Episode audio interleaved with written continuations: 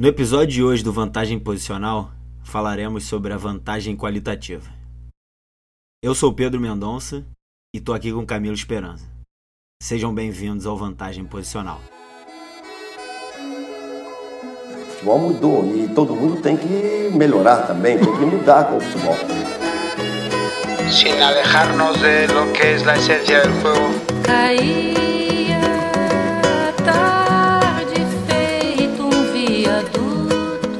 isso, né, Camilo? Dando, dando continuidade à série de episódios sobre vantagens.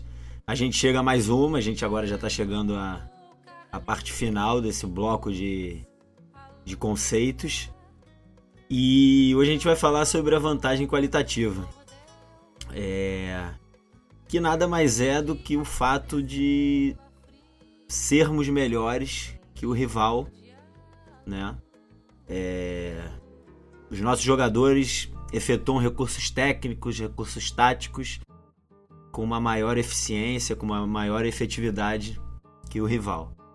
Então, pegando um link nos outros episódios, é, quando a gente falou lá que a vantagem, às vezes a, a superioridade numérica é algo que a partir dela pode-se ou não ter aí uma vantagem. Então, pegando o exemplo, por exemplo, do, do Messi, né? Ou do Cristiano Ronaldo, desses jogadores tops. Às vezes ele está em uma situação em desvantagem numérica, mas nitidamente há uma vantagem qualitativa. Né? Pegando até um exemplo que a gente faz brincando, é, um Messi contra eu e você e mais um amigo nosso, ele ali não tem uma desvantagem numérica, claro que ele tem, mas ele tem muito mais uma vantagem qualitativa do que uma desvantagem numérica, por assim dizer, né?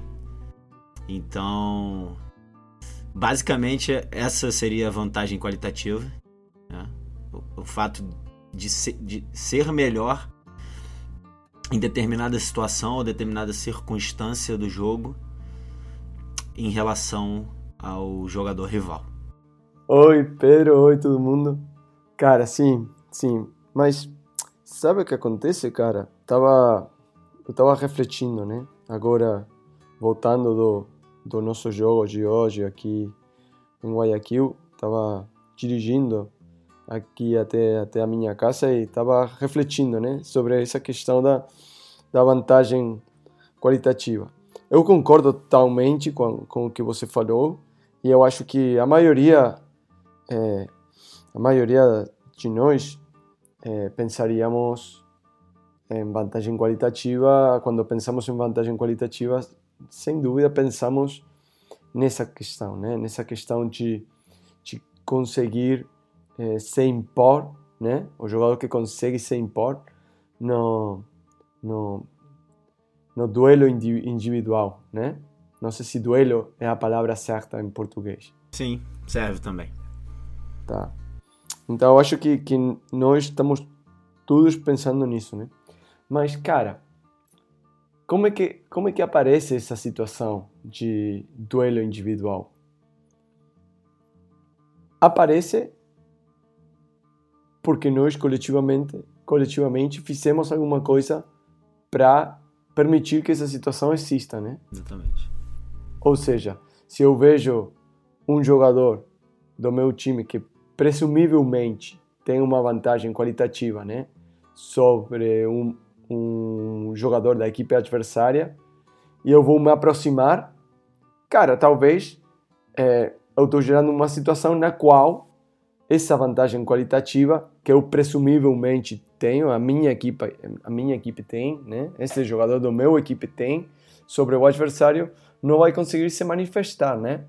Então, o que eu estou tentando dizer é essa vantagem qualitativa precisa de um contexto, né? Essa vantagem qualitativa para se manifestar precisa de uns outros elementos que são coletivos. Por isso, normalmente quando quando jornalista, quando comentarista, treinador, torcedor fala de uma jogada, cara, nós não entendemos o jogo desde, desde essa perspectiva. Não há uma jogada. As jogadas, essas situações que nós nas quais nós estabelecemos um ponto de início e um ponto de final, né? De forma artificial, e a isso chamamos jogada. Essa, ela está inserida num contexto que é muito mais amplo do que isso, né?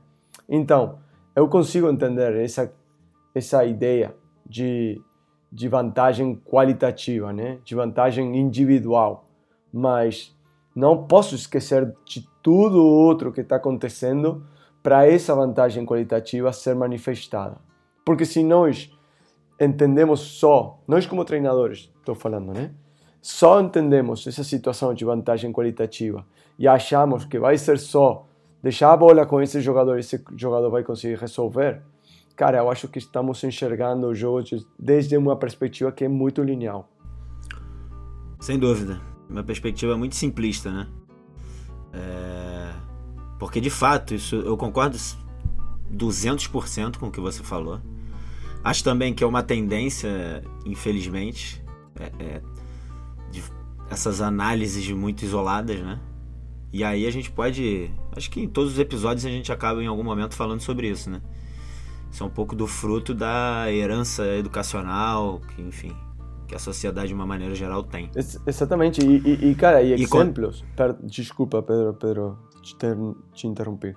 Exemplos de jogadores que presumivelmente deveriam tirar uma vantagem qualitativa, né? Nos diferentes episódios do jogo e que finalmente não conseguem dar esse esse esse rendimento diferencial, né? Pelo, pelo, pelo, pelo seu equipe, cara, temos milhões, né? Temos milhões de jogadores que são não top, que são extraterrestres, né? e que num contexto eles conseguem realmente gerar essas situações de desequilíbrio favoráveis, né, para eles a partir de umas situações de vantagem qualitativa, né? Mas num outro contexto eles não conseguem tirar essa vantagem qualitativa, não conseguem é, que essa vantagem qualitativa seja manifestada. Não vou dar exemplos, não vou dar nomes porque todo mundo tem seu exemplo na, na cabeça, mas para mim, eu, o jogo é tão complexo, o jogo tem tantas dimensões que realmente temos que entender que para essa vantagem qualitativa possa ser manifestada, precisamos de uma multitude de outros elementos que têm que interagir para conseguir que nesse momento, né, nesse, nesse, nesse ponto do tempo e do espaço, esse jogador consiga tirar uma vantagem que seja determinante, né? que, que esse jogador consiga se impor sobre o adversário direto. Mas isso aí não, não, não é mágica, né? Não, não, não é uma questão de só ah, dar a bola para ele, larga a bola nesse jogador e ele vai, vai resolver. Cara, eu acho que, que tá, é tão simples não, né? Tão simples não.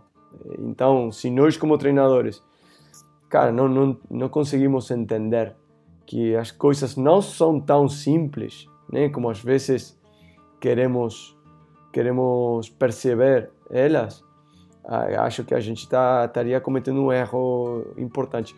Cara, e também não que seja uma questão tão tão cara, não não não é física quântica também não, entendeu? Mas o que eu estou tentando explicar é que nós precisamos educar os nossos jogadores, nós precisamos os nossos jogadores entender as situações do jogo e identificar cadê a vantagem qualitativa, né? Para não até para promover ela, para ajudar a criar um contexto na qual ela possa ser manifestada e até para não estragar ela. Sem dúvida, Camilo, sem dúvida. E, e como também a gente vem falando, é é muito difícil pensar essas vantagens de maneira isolada, né? Todas elas interagem entre si, todas elas fazem parte do jogo, não são é, é, isoladas no sentido de enquanto uma é, tá aparecendo a outra não. Então como então realmente fica não é algo simples, né? Mas também não é algo acho que não é algo complicado e, e, e, quando a gente. Eu acho que a, quando a gente tenta pensar de uma forma isolada, achando que isso de certa maneira vai tornar a coisa simples, é, é algo que é uma enganação, né? Que a gente está passando a enxergar e tentar entender a coisa de uma maneira desconfigurada, digamos assim. É, é exatamente, mas complexo e complicado não são a mesma coisa. É uma, é uma questão complicada? Não é. Mas é complexa, complexa. é muito complexa. Então, o, o que eu acho que, que é importante isso, né? Nós, como treinadores, ter consciência total de que não há é, situações de jogo isoladas, não há jogadas, há jogo, há jogo, há situações, há contextos. E nós precisamos que os nossos jogadores, todos eles, todos eles, sejam capazes de identificar o contexto do episódio do jogo, identificar cada é a potencial vantagem do tipo que seja, né? do, do, vantagem que seja, mas vamos identificar cada essa vantagem no momento que essa vantagem acontece para tirar precisamente vantagem, né? Então, é uma coisa que é, não é complicado de entender, mas é realmente complexo. Exatamente. E por isso o treinamento é tão importante, né? Para que a partir dele, ou a partir das vivências de cada um, é, seja é, é, seja viável, seja possível esse tipo de percepção aparecer, esse tipo de percepção ser, ser desenvolvida, ser otimizada. Né? E, então é isso. A gente finaliza aqui mais um episódio do Vantagem Posicional, mais um episódio sobre as vantagens e nos vemos na próxima. Grande abraço. Fim da tempestade, o sol nascerá. Fim desta saudade, de ter outro alguém para amar.